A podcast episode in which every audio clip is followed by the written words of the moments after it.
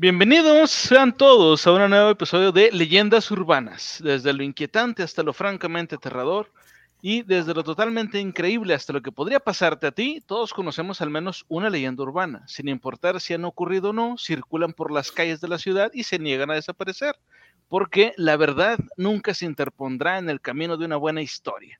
Pero antes de comenzar, voy a presentar a mis compañeros el día de hoy. Tío Murphy, ¿cómo estás esta noche?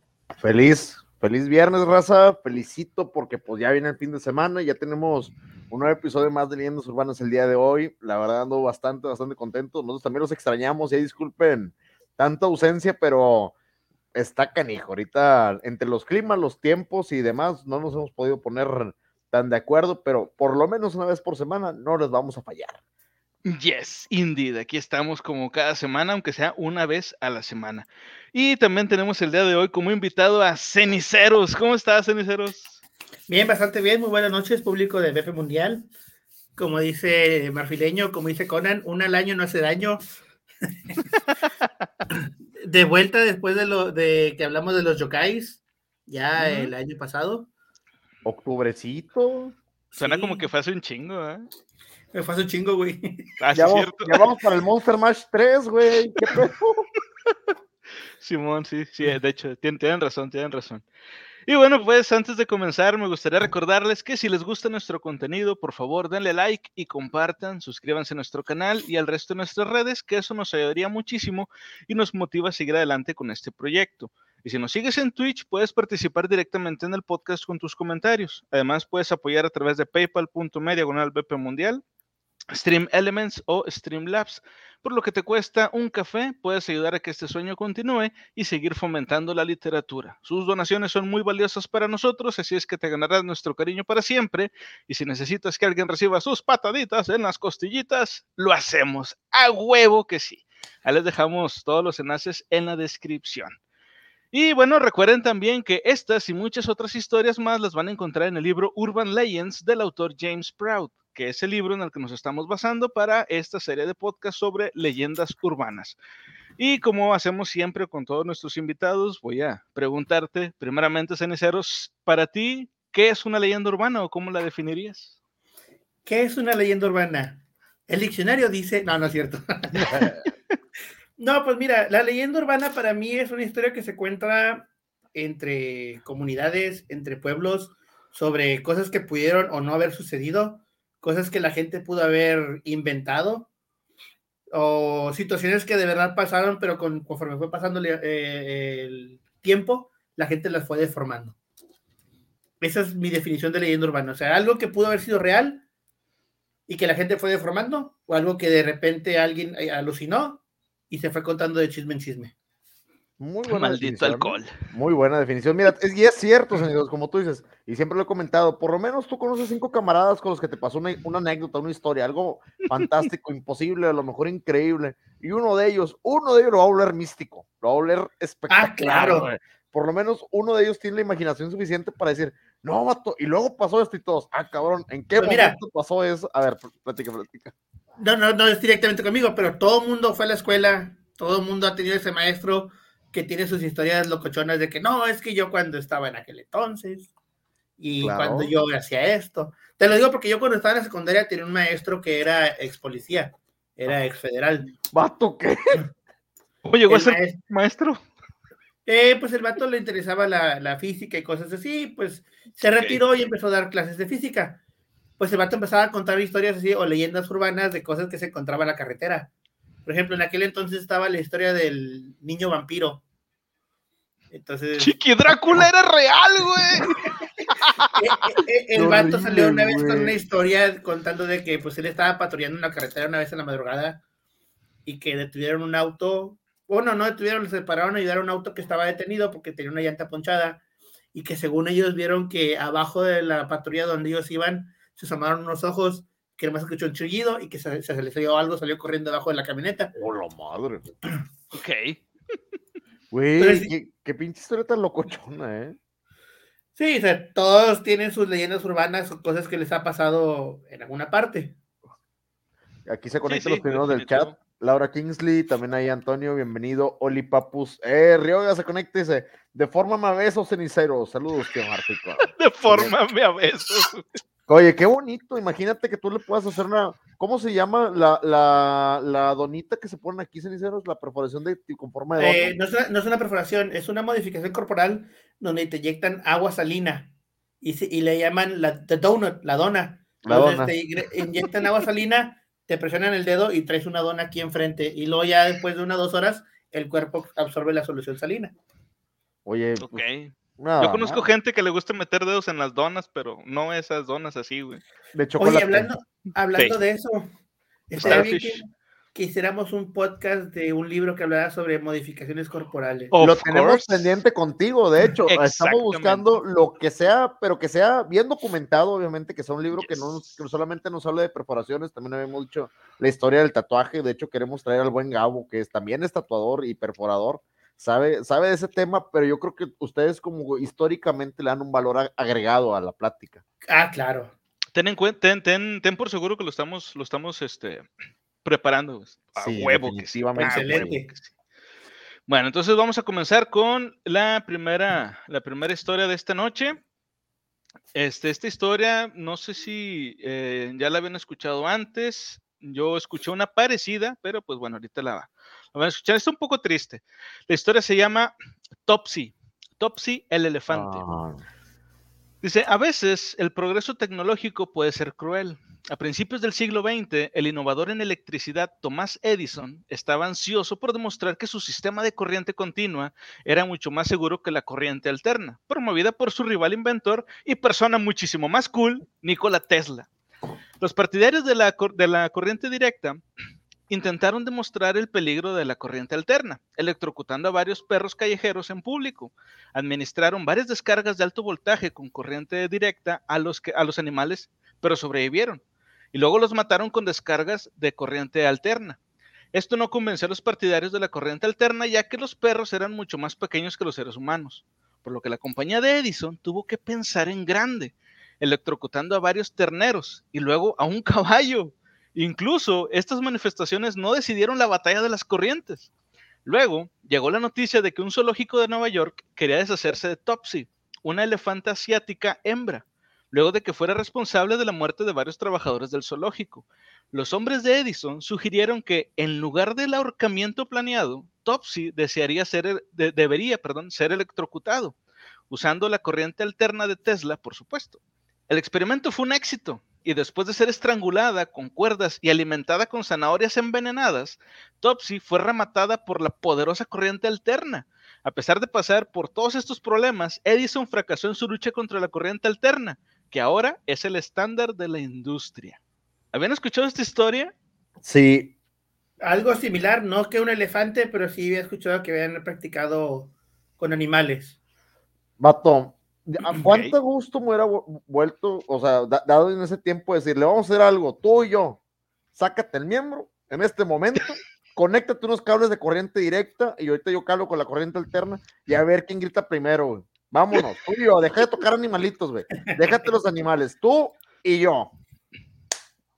y no, falta el, mexicano ahí, ¿verdad? De toques, toques. Ah, y así nació la primera máquina de toques. Eso siempre ha estado mal. Que todo lo que quieran probar científicamente siempre ha sido probado primero en animales. Y la verdad nunca he estado de acuerdo con ello. Independientemente de lo que haya hecho el animal, porque si, de, si lo hizo lo que hizo en el circo, de seguro los entrenadores se lo merecían. Muy, probablemente. Oye, pero fíjate de este lado, mira, lo hemos visto en historias, eh, en otro tipo de historias o leyendas urbanas, donde, por ejemplo, los rusos por la experimentación en perros eh, empezaron a practicar lo que eran las trasplantes y demás, que dio un gran avance a la ciencia. Yo siempre lo he dicho, lo mejor es hacerlo con gente que pueda donar o que ya esté en instancias de, cadena perpetua o, que esté a punto de ser ejecutada. Ah, claro. Siempre, siempre es mejor, digo, los animales no tienen culpa de nuestros actos. Pero yo he escuchado, eh, que Antonio Guerra hace su comentario, lo bueno que no fue en el tiempo, se imagina el vato lo matan en Twitter y todas las redes sociales, sí, lo cancelan, súper cancelado. Si aún así, más, o menos lo Hágalo, por favor, cancelen a Tesla, cancelen, no, a Tesla no lo cancelen. No, a Tesla no, a Edison. Edison. Cancelen, a Edison, era un hijo de la fregada. Spirit vengo llegando, están hablando de electrocutar genitales. Creo que llega una hora. Exactamente, Spirit. Bienvenido. De hecho, sí. Muchas gracias por darte la vuelta, viejo. Pero sí, yo lo había escuchado que fue, que fue la corriente directa que Edison hizo trampa y sí electrocutó al elefante, pero lo usó con su propia corriente directa. Había escuchado esa, leyenda urbana. ¿eh? Bueno, y de hecho... Falsificar la corriente alterna. Sí, según la corriente alterna, lo que pasa es que según yo recuerdo el mito iba de una alberca, que el elefante estaba dentro de una alberca y que la corriente alterna no lo iba a electrocutar. Pero como Edison sabía de esto, utilizó cables de corriente directa para meterlos y poder electrocutar. O sea, que sí le diera, pero achacarle la bronca a la corriente alterna. Sí, decir que era la otra. Mm. Antonio dice, ¿le dices culo o que a los toques? Nanáis, chavo, aquí no nos rajamos. Bueno, quién sabe, Ceniceros muy probablemente sí, pero no porque sea cobarde, sino porque él tiene como que demasiada, demasiados pararrayos. Fíjate que nunca he tenido un problema con eso la electricidad, pero ¿Ah, sí que en muchos lugares donde voy, donde hay detectores de metales, de repente, pi, Normalmente todos los, los perforaciones que tengo deberían ser de metal quirúrgico. Ajá. Pero al parecer no todos lo son y algunos crean alguna como que señal en las máquinas para detectar metales. Para detectar metales. Mm, sobre, todo, no, sobre todo no cuando son completas, cuando son las que se de, manitas, sí, ti, ti, normalmente en eso sí suena. Me suenan los del mm. ombligo. Ay, qué ah, cabrón. Imagínate, oye, dice Kinana, que se le hubiera conectado a los huevos. Espero que se refiera a la, Mira, ahorita que mencionaban también lo de la corriente directa o alterna, como leyenda urbana, hubo un tiempo donde castraban los animales con electricidad. Ah, caray. Esa ah, no, cabrón, me no me lo sabía. Bueno, no tengo una historia, tendría que investigar, pero según yo había escuchado. de eso? Pues que igual estaban experimentando con electricidad y estaban viendo una manera de, castrar animales y que al mismo tiempo cauterizara. Entonces, oh. a, través de la electricidad quemaban las partes y causaban que cauterizara la herida. Y ese y Ryoga. Y con lo que dijo el tío Murphy, es como aplicarlo, escuché de un amigo de un amigo. Mm, internet. Sí. sí, ahorita es así. Bueno, de hecho, hablando de internet, qué bueno que, comentó eso, esto, eh, Ruga. Hay un video de esto, güey, de los elefantes, del elefante este. Está en Wikipedia. Yo hace años, no sé por qué, estaba, estaba revisando este. Ah, bueno, ya me acordé. Estaba viendo un documental sobre Tesla y salió este pedo de lo del elefante. Y me puse a buscar en Wikipedia. Dije, pues ahí tiene que venir este, algo de información sobre si es verdad o no. Y está el video, güey, pero sacas que. A ver, espérame, espérame. Dura como cuatro segundos, Puedo compartir mi pantalla. No, no, no, no, lo quiero poner aquí porque no vaya a ser que. a lo mejor trae este copyright o trae algún tema ahí. La gente lo puede investigar y lo vamos a compartir ahí por si tienen oportunidad en nuestro server de Discord para que se ah, la vuelta. Ahí, ahí tenemos una sala audiovisual donde compartimos memes, videos y algún otro tipo de información adicional. Y yo creo que será un buen espacio para compartir este. por cierto, se acaban de aventar unos memes que Ay, Manu, conéctate por favor, porque te voy a reclamar. Oye, sí, se mamaron con el meme que nos decía. Se la mamaron. Digo, los queremos. No sé si cuenta como. No sé si cuenta como meme o como fan art, pero está chingón, güey. Está bien curseada la imagen. Está bien curset, güey, te lo juro. Ahorita, ahorita si tengo chance te la mando, Cenizas, porque está bien curseada la imagen, güey. Se la mamaron. Para los que no sepan de lo que estamos hablando, métanse al servidor de Discord. Hay bastante cotorreo. Hay raza muy, muy, muy memera ahí y le mueve bastante bien, ¿eh? Para que se conecte. Sí, está. Está muy chido. Pero bueno, te digo, ahí, ahí está el video, dura creo que como, como 10 segundos o algo así, porque es un video, pues obviamente de esos años, este, que lo rescataron la gente de, Wikipedia y pues queda como una de las tantas pendejadas que nosotros como humanos hemos hecho este, a, los animales, al reino animal. Dura un minuto 16. ¿Cuánto ah, dura un minuto? Un minuto 16. Aquí es que abrí la página de Wikipedia cuando mencionaste lo del video y dije, ah, vamos a ver si es cierto. Todavía que no lo hayan quitado. Y no, y sigue el video todavía. Para que vean que todo lo que decimos aquí es verificable. Es verifico, como decía, decía, un amigo. Es verifico, puede ser verificado. Es, puede ser verificado, sí es. Bueno, vamos con eso, eso, suena muy neolengua, ¿eh? Eso de que sea verifico suena muy neolengüista, ¿eh? Sí, de la de verdad, de la de verdad. Sí, suena como neolengua. Bueno, vamos con la siguiente historia. Esta historia se llama Mary, Mary la asesina. Increíblemente, Topsy no fue el último elefante enviado al corredor de la muerte en Estados Unidos. Murderous Mary fue una elefanta asiática de 5 toneladas que actuó en el circo de los hermanos Sparks a principios del siglo XX. Su historia es una acusación trágica de la forma en que los circos antiguos solían tratar a los animales salvajes. Mary era la estrella del espectáculo y sus dueños generaron entusiasmo por ella en los periódicos locales al difundir rumores de que había matado a varias personas. Un día en... Pues cómo no, digo, yo estoy viendo en este momento, mira el brazalete que tiene, mira su gorrita, güey, era un elefante comunista, güey. Obviamente la gente le iba a odiar, güey.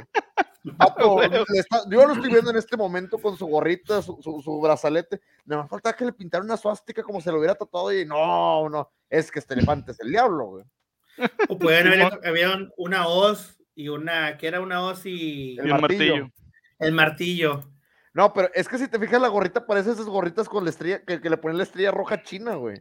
Esas gorras chinas comunistas del de, de, de, alcalde. Tú la ves, güey y te, da un poco de coraje. Dices, la veo, la veo no, eh, de, ¿cómo se llamaba el elefante? Discúlpame. Mary. Mary. pues de hecho era, el, elefante, norcoreano, güey. El elefante norcoreano, güey. Hijo de la fregada. Pero bueno, continúen, continúen, disculpen mi Pues mira, voy a hacer el comentario por lo que estoy leyendo. Lo más probable es que le ponían el sombrero así, porque era un elefante asiático. Sí, de hecho, de hecho es muy probable que esa sea la razón de por qué le ponían ese, ese sombrero, así tal cual. Bueno, dice, un día en 1916 finalmente estuvo a la altura de su temible reputación, volviéndose contra su entrenador frente a una multitud. Lo arrojó con su trompa, lo tiró al suelo y le aplastó la cabeza con el pie, matándolo instantáneamente. 10 de 10. Una gran audiencia había venido a ver la actuación de Mary ese día, pero en cambio comenzaron a pedir su muerte. Más tarde se reveló que el entrenador era un vagabundo que había sido contratado solo unos días antes y no sabía nada sobre el manejo de animales exóticos del tamaño de Mary. Él la había estado golpeando con un palo mientras ella intentaba comerse una sandía. Según los informes, el elefante sufría de un doloroso absceso dental, lo que también puede haber explicado su agresión. Sin embargo, la razón por la que Mary mató al hombre no fue inmediatamente importante. El circo, el circo necesitaba hacer algo para entretener a la multitud que había venido a ver a la estrella del espectáculo. Anunciaron que Mary debía ser ejecutada por su crimen. Podrían hacer un espectáculo de ello. Sin embargo, tuvieron problemas para deshacerse de la gran bestia, ya que las balas de varias armas de gran calibre no lograron impactar, por alguna razón. Eventualmente contrataron una grúa Derrick de 100 toneladas, ataron a una cadena alrededor del cuello de Mary y la colgaron frente a 2.500 personas. ¿What? ¿Qué pedo, Esta historia, neta, nunca la había escuchado yo antes. No es ustedes. Tampoco. De, de, elefantes así no. No, deja todo el elefante, güey. Quiero escuchar la historia del vagabundo. El vato iba pasando, güey. Y un güey de un circo, güey, le dice, vato, ¿quieres entrenar elefantes? Y güey, pues sí. Y se fue, güey. Güey, ¿qué, pedo con ese vato? Y bueno, lo del elefante está de la chingada. ¿qué pedo con ese circo, güey? Sí, güey, ¿qué pedo con el circo, güey? Con los dueños del circo, ¿qué pedo? E, el, el, vato de barrio, verifícame esta, se va a Wikipedia. Simón, definitivamente, sí. Ah, Simón, sí pasó. Pero bueno, dice Mary, es que sí, Laura, está de la fregada, o sea, lo del elefante, creo que yo he visto videos de caballos y de, de elefantes que han sido colgados históricamente. No los busquen, no está chido, pero... Videos así no, de ejecutar animales, no, pero he visto videos donde los elefantes atacan. Es que está, ah, vuelvo lo mismo, nosotros no lo buscamos, o sea, Cabe mencionar que la Biblia está en contra de cualquier maltrato animal, definitivamente. La Biblia no tolera ningún tipo de, maltrato animal. Pueden maltratarse entre ustedes, a mí no me importa que se estén matando contra los animales ni contra los libros. Entre ustedes matan si es necesario. Pero no fomentamos la violencia, a menos que sea entre ustedes. a huevo.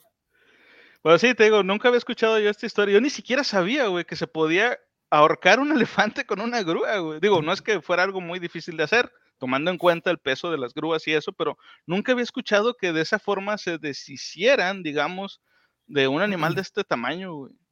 Me pareció muy curioso, pero... Dice nunca, y ya veíamos dos historias donde ahorcan a dos elefantes. Que es triste. Sí, sí, sí ah, bueno, me refiero a que, por ejemplo, en la historia de, en la historia anterior, la de Topsy, yo sabía nada más lo de la electrocutada, güey, pero yo no sabía que lo habían intentado ahorcar también. Este, y este, pues, digo, no sabía que había un, digo, que era algo común, digamos, el método de ahorcamiento para acabar con un elefante. Digo, me parece más lógico, pues, un disparo o algo así, pero ahorcarlo, güey. No sé, me pareció curioso a mí. Suena muy, suena muy laborioso. Sí, como laborioso de más. Mira la, grúa, o sea, todo lo que tiene. Para empezar, tiene que estar mucho más grande que el elefante y poder soportar su peso durante un tiempo específico. Sí. Es totalmente ridículo, la verdad. Pero bueno, de los errores aprendemos, aprendemos. Bueno, queremos creer eso. Queremos creer eso. ese es nuestro único consuelo. Yes. Bueno, vamos con la siguiente historia. Esta historia ya está un poco menos, este, un poco menos cabrona, güey. Más que nada porque, aunque también tiene que ver con un animal, pues fue más un accidente, güey. Esta historia se llama El Cemental. Un antiguo entrenador de caballos de Irlanda, que estaba a punto de jubilarse, fue presionado para traer a un antiguo campeón a las carreras para ganar unos billetes. Poco a poco había vendido todos sus caballos hasta que solo le quedaban los viejos jamelgos y un viejo caballo de carreras, al que no había corrido durante algunos años. Necesitaba el dinero, así es que de mala gana fue al establo del caballo jubilado a buscarlo.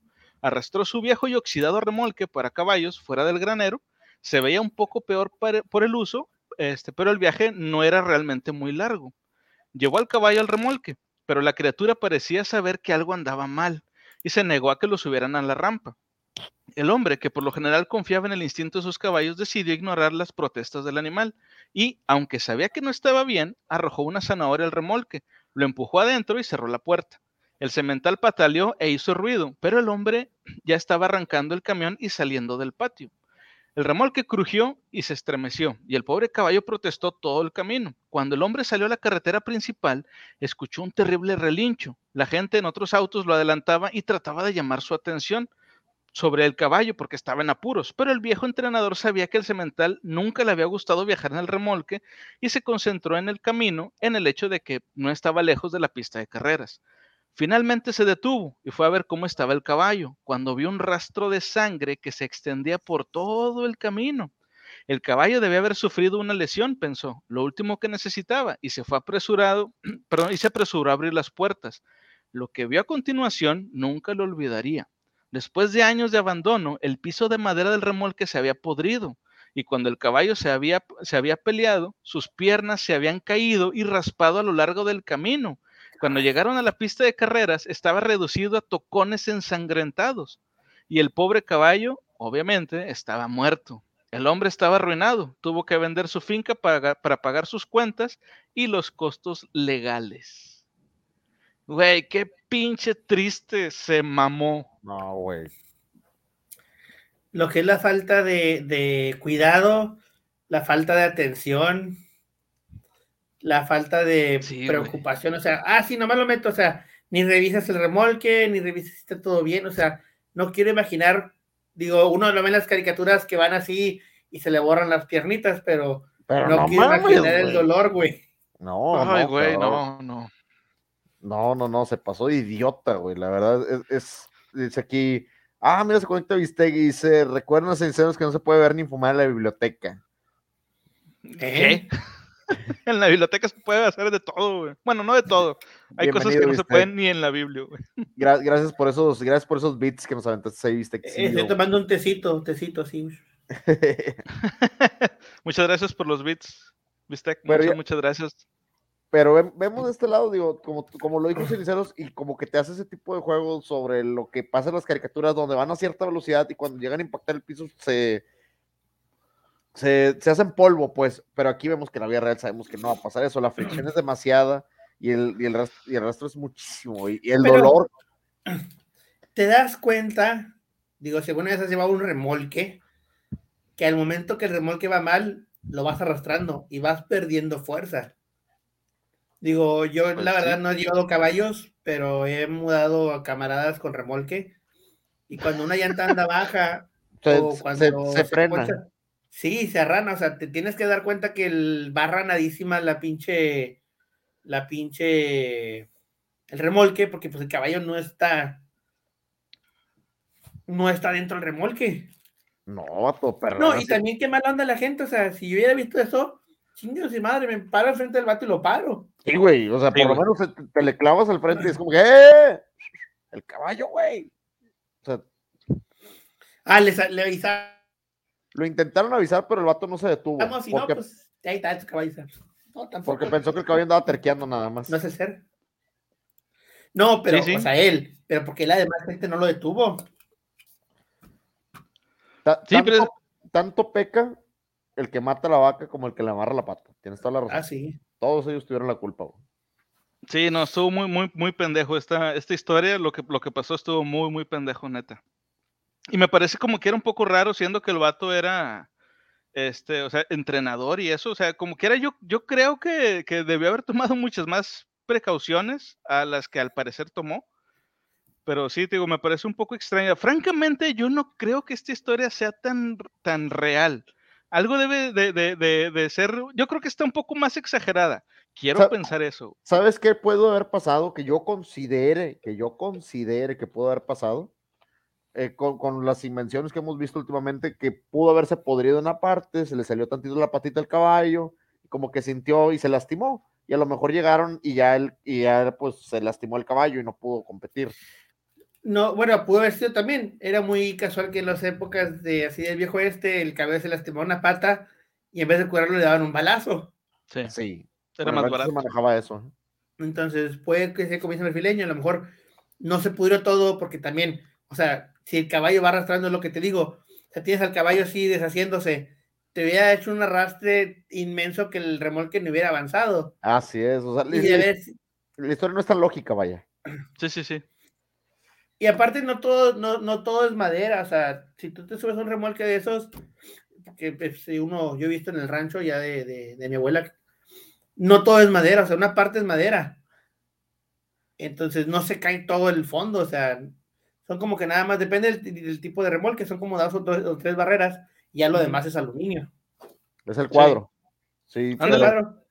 Pero aún así, bueno, esperemos que la historia sea tan falsa que la verdad no le haya pasado nada al pobre caballo. A lo mejor no pudo competir ese día, pero esperamos que la historia sea falsa por el bien de, la gente que ama a los animales, que anda por aquí vagando en el chat y que nosotros también por la Biblia. Entonces, no les pasó nada al caballo. Esta es una leyenda urbana y esperemos que así se quede.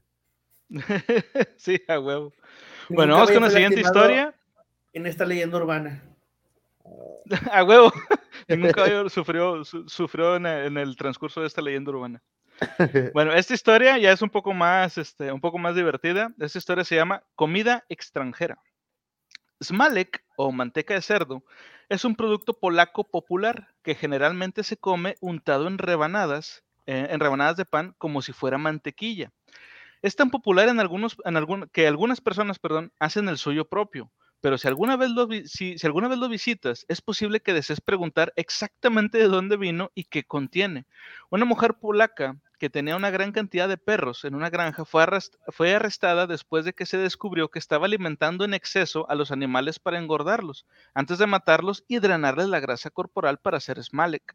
En las zonas rurales de Polonia se ha pensado durante mucho tiempo que la grasa de los caninos tiene beneficios particulares para la salud, por lo que comercializó su marca especial de Smalek, que afirmó haber tomado todas las noches con su cena y que vendió por 30 libras por tarro. Cuando las, las autoridades allanaron las instalaciones, encontraron jaulas llenas de perros, algunas de las cuales eran demasiado gordos para caminar, y un matadero que contenía una nevera llena de botellas de grasa, obviamente de grasa de perro. Güey, qué puto asco, güey. ¿Habían escuchado alguna vez sobre el Smalek? ¿O comida con perros? Comida con perros, sí. Hay muchísimas leyendas urbanas de comida con perros, sobre todo las callejeras, güey. Los perros, los tacos de guaguacoa. Lo de guaguacoa. Dice aquí, dice aquí, viste, por algo está la canción del caballo homosexual de las montañas y ningún animal se salva. Ícono de unicornio. No sé cuál es esa canción. Es una canción que literalmente dice así, dice el, el, la canción dice, Caballo homosexual de las montañas. Así va la canción, tal cual. No dice mucho. Tiene como que su letra, pero la, canción no es tan. La puedes buscar en TikTok, inclusive. Ah, mira, se conectó Orión. Dice, no sé, no sé si quiero saber el contexto de la imagen y esta plática. Saludos, Orión. Si tienen chance, conéctense a su canal. Usos Orión, así como viene. La verdad, se van a pasar muy bien. Hace gameplays, juega con el buen ceniceros, se toquetean un poco de vez en cuando y tienen pláticas muy sabrosonas. Homo, homosensuales. Homosensuales, es correcto. Homosensuales. Dice aquí, vete a los tacos de la rotonda. Sí, es que la, la mítica guaguacoa. Ya los quitaron. Era cuando era muy barata la comida y dudabas de la procedencia de la carne animal. Nunca faltaba el chiste. O yo recuerdo cuando íbamos a los tacos de barbacoa, de ahí específicamente de aquí de Monterrey, para los de Monterrey. Exactamente. Son unos tacos que están literalmente en la avenida y eran unos tacos que eran literalmente 24 horas. O sea, todas las 24 horas tenían barbacoa. Entonces, nunca faltaba el chiste porque, pues, es, como es callejero, había perros. Que alguien dijera, ah, se les está escapando la barbacoa. Y va el perrillo corriendo con, los tacos. Historias así de Malek no había escuchado porque ni siquiera sabía que existía un producto así. ¿Sabes lo que faltó ahí? ¿Sabes lo que faltó ahí, güey? Que agarraras un taco, güey. Que agarraras un taco Ah, mira, el Spirit Game dice, qué rico unos taquitos la que paque con salsita de Smalek. Oye, sí. bueno, pero mira, lo que te iba a decir, ¿sabes lo que, hubiera ¿sabes lo que hubieras hecho, güey? Aprovechando ahí, agarrar un taco y aventárselo a un perro, güey. Lo observas y si el perro no toca el, taco, güey, era, era perro, güey, porque perro. Perro no come perro. bueno, aquí te voy a hacer el comentario que aquí en México no aplica. ¿Por qué? Porque aquí los animales comen de todo. Yo vengo de rancho, y mi abuela, como lo comenté de rato, es de Cadreita, de Ejido Palmitos. Literalmente los pollos picoteaban pollo. Sí, sí, el pollo es, el, pollo es brutal, güey. Tragan pollo, tragan animales, tragan lo que les pongas, güey. De hecho, aquí, aquí se viste, el tío Murphy lo escucho mientras lee y se come un sándwich de aguacate. De 10, un sándwich de aguacate. Los tacos del obelisco, se conecta School Vampire, bienvenido. Bienvenido, Vampire. Oye, pero es que estaban riquísimos los tacos esos. Miren, miren, que tengo ahora en mi canal. A ver. Está su canal, está conectado. A ver, me refiero a los tacos de la rotonda. Dice, lo movieron una cuadra antes, son lado de la tienda de música Robbie, por ahí por Garibaldi. Ah, qué bien saberlo, ¿verdad? Oh, mira, son ceniceros que, que bailan. Ah, sí, tiene, tiene stickers de mí. Ya le empezaste a temar, ahora termínala. A ver, ponle los, pon los stickers también padres. Tiene ceniceros bailando. Entonces, leyendas así urbanas, hay muchas de comida de perros.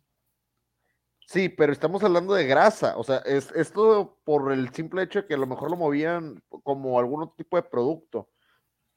Me recordó mucho el capítulo de Los Simpsons de la leche de rata. Dijiste que iba a ser de perro o no de gato. Dijiste que iba a ser, sí, era de rata. Aunque te voy a ser muy sincero, lo que se ve ahorita en pantalla de toda la vida son los molletes y se ven riquísimos, ¿eh? By the way. molletes polacos. Oh. vaya. A como, a es la gente allá, voy a hacer el comentario, no creo que hayan notado mucho la diferencia. ¿Por qué? Porque si dices, oye, grasa de puerco, grasa de perro, ellos comían grasa de ballena y el sabor de la grasa de ballena es todavía un sabor mucho más fuerte y más penetrante. Entonces, para decir, ah, es grasa de perro, la verdad no se han dado cuenta porque es un sabor, me imagino, y no, porque nunca he comido perro, bueno, quiero pensar que yo no, ha de ser un sabor mucho más suave que el, que el de la grasa de ballena. Dice Probablemente. Vampi, esos molletes sí le tienen una mordida. Eh, te está coqueteando, sinceros. Te está echando los perros. Y esos molletes también te muerden de regreso. Pero sí, oye, por cierto, comentaba Spirit la de ¿por qué estoy tan débil si siempre tomo lache? ¿Mi lache? Oye, pero ya, ya hablando así en serio, o sea, de, lo que es realmente el esmale, que es este la grasa de cerdo, ¿ustedes comerían un pan con, con grasa de cerdo untada así, o sea, como si fuera mantequilla, güey? Sí. A mí, a mí no se me antoja para nada, güey. Nunca, nunca, bueno, voy a ver un comentario de nuevo, abundante esta noche, vengo de rancho. Yo pasaba mi niñez de rancho y allá todo lo cocinaban con manteca de puerco. De cajón. Entonces, entonces, y era manteca de puerco que yo veía cómo se la sacaban al puerco, o sea, no era de que, ah, voy a la tienda. No, o sea, mataban al puerco así del, del, rancho, se dividía en las partes, y de que, ah, no sé, el lunes mataban al puerco y el sábado ya tenían la manteca de puerco ahí literalmente hecho la grasa. Entonces, lo que hacía mi abuela te hacía las papas así doradas en manteca de puerco, los frijolitos, y te doraba, te doraba el panecito, le ponías una embarrada de manteca y lo ponías en el comal adentro. Y eso, y eso es con huevito. La, la versión ah, citadina, la versión citadina de eso es el pimentado pan con mantequilla. Pero vete a las raíces, era grasa sobre el pan nada más, a, lo que había. Pues sí, básicamente. es que no sé, yo, cuando. comido un mollete, un molletito que es una pieza de pan, para la gente que no sabe de México, un mollete, una pieza de pan, luego le das una embarradita de frijolitos, como se está viendo ahí en el lugar, creo que ese es Malek, lo que estamos viendo, luego le pones frijoles y le pones chorizo o jamón o más grasa, le ponemos grasa a final de cuentas, no creo que sepa muy diferente, siéndote sincero. Como dice, como dice Mary Winky, si es grasoso, es sabroso. sabroso. Además, miren el esmalte que está ahí y perdóname, no sé tanto, yo estoy viendo ajo, estoy viendo cebolleta, estoy viendo por ahí tal vez manzana, vato, eso se ve que está bien preparado. Dice cébula, cébula debe ser cebolla. Rico. Sí, sí, debe ser cebolla. Es que, bueno, es que la cosa es que esto es salado. Yo cuando, cuando me dicen así de que pan con mantequilla me lo imagino más como algo, digo, aunque no le pongas azúcar, yo me lo imagino más como dulce, güey. Pero sí, debe ser por eso también. O sea, siendo salado, así como dijiste ahorita, este, ceniceros, de que le pones acá la embarradita de, manteca, lo pones en el, en el comal, y luego pues ya le pones frijoles o algo más, Pero pues sí, ya siendo salado, sí, cierto, tiene, tiene otro, otro sentido. Bueno, vamos con la siguiente historia. Esta historia se llama Sopa de Serpiente. Ah, qué rico. Pero me dejan nada más aquí. Denme un minutito antes de que continúen. Voy por una bebidiguilla. Una bebidiguilla. Dale, dale. O sea, traigo los audífonos, puedo seguir hablando. dale, dale, viejo. Bueno, va. Esta historia, como les digo, se llama Sopa de Serpiente. Un chef chino en un restaurante callejero de Shanghái, donde se servía todo tipo de delicias inusuales, como ranas, escorpiones y otros bichos raros, estaba preparando el plato especial de esa noche, sopa de cobra real. La había cocinado 100 veces antes y siempre tomaba precauciones, ya que el plato requería una cobra recién muerta.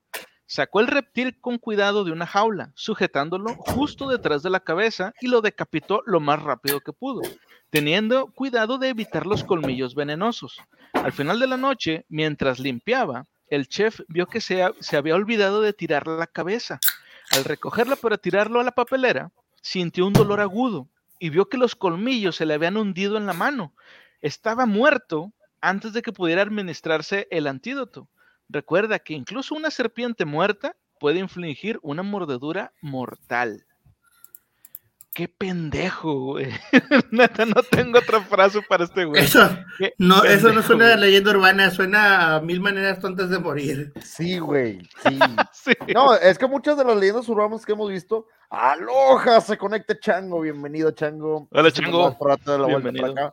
Pero sí, muchas de las muertes que hemos visto han salido de mil maneras de morir, porque han, pasado algo, algo en este estilo. De hecho, mira, ahí ya se empezó a pelear el chat. Comenta ahí, Chango, que apenas acaban de ver, apenas acaba de llegar la notificación de que estamos conectados. Suscríbanse para poder ver las notificaciones. Y Ryoga ya le empezó con su sopa de un macaco. Es delicious. Pero aquí estamos viendo sopa de un macaco. Una delicia. Una delicia. Riquísimo. Pero bueno, volvemos al punto. Nosotros habíamos escuchado una historia antes donde una piel de, piel de serpiente en una bota le había hecho la vida a una familia. Se había llevado al papá. No sé si escuchaste eso, Cenicero. Tuvimos un par de, par de podcasts donde una, una bota que se hizo con una serpiente tenía un colmillo con veneno todavía, ¿eh? Se cargó al esposo y al hijo mayor. Y al menor se, uy, casi se lleva al segundo hijo, casi se lo lleva, porque la bota tenía clavado un colmillito venenoso. Ahora, este vato, la serpiente por reflejo, y si lo han visto, que no están vivas, es un reflejo muscular, todavía pueden llegar a, mover la mandíbula o a ah, moverse. sí, sí, sí. Y este vato lo pescó fuera de la vida, dijo, ves, te vas conmigo, cabrón, vámonos. Huevo. Y sí es cierto, yo sí he visto cómo le cortan la cabeza a las serpientes y luego todavía escucho a mi abuelo así decir de que no, no la agarres porque todavía se mueve. Y aunque el cuerpo ya esté móvil, la cabeza se sigue retorciendo. Sí, y, es, dice aquí Chango que si quieren sopa. Ah, caray, no, no, no, muchas gracias. ¿Quién mi sopa? Aprovecho, aprovecho. Aprovecho.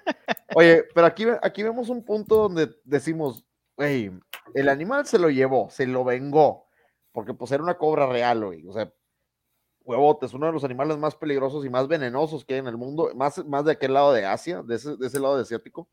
Entonces, a, mi gusto personal, yo no lo haría. Digo, aquí tenemos una pandemia terrible ahorita porque andamos tragando murciélagos y babosada y media. Yo no le entraría a un animal de ese tipo tan exótico porque se me hace que, Dale, dale, hijo. ¿Qué necesidad? Nomás iba a decir, ¿qué necesidad hay? Pues, no, no sé, güey, o sea, es que se me hace, yo, o sea, quiero pensar, güey, que, que tienen por tradición comer ese tipo de, de, de, bichos, digamos, este, porque pues es lo que había, güey.